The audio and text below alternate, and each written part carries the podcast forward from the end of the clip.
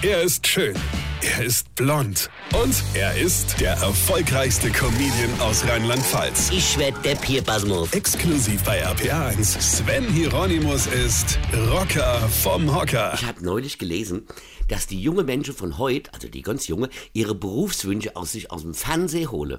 Ja, Schulabgänger würden sich immer häufiger Jobs wünschen, die sie aus der Glotze kennen. Also Jobs wie Kriminalbeamter, Restauranttester oder, oder Immobilienmakler. Ja? ja, nee, ist klar. Ey, hör mal, das ist doch erschreckend, oder? Ich meine, gut, Kriminalbeamter, das kann man ja noch werden, aber da musst du erstmal bei der Polizei eine Ausbildung zum Polizist machen.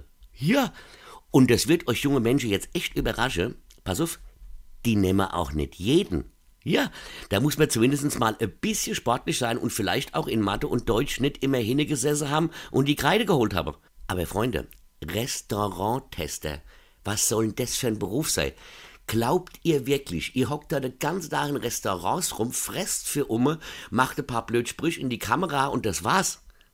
Hier, ihr Jungen, pass auf, es gibt da draußen richtige Berufe. Sowas wie Metzger, Bäcker oder Schreiner. wie? Habt ihr noch nie gehört? Ah ja, dann wird von mir aus halt Dschungelcamper, was weiß ich. Weine kennt dich weine. Sven Hieronymus ist der Rocker vom Hocker.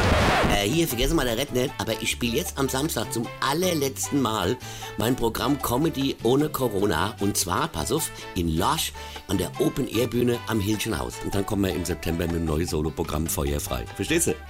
So, und jetzt weitermachen. Infos und Tickets auf rb1.de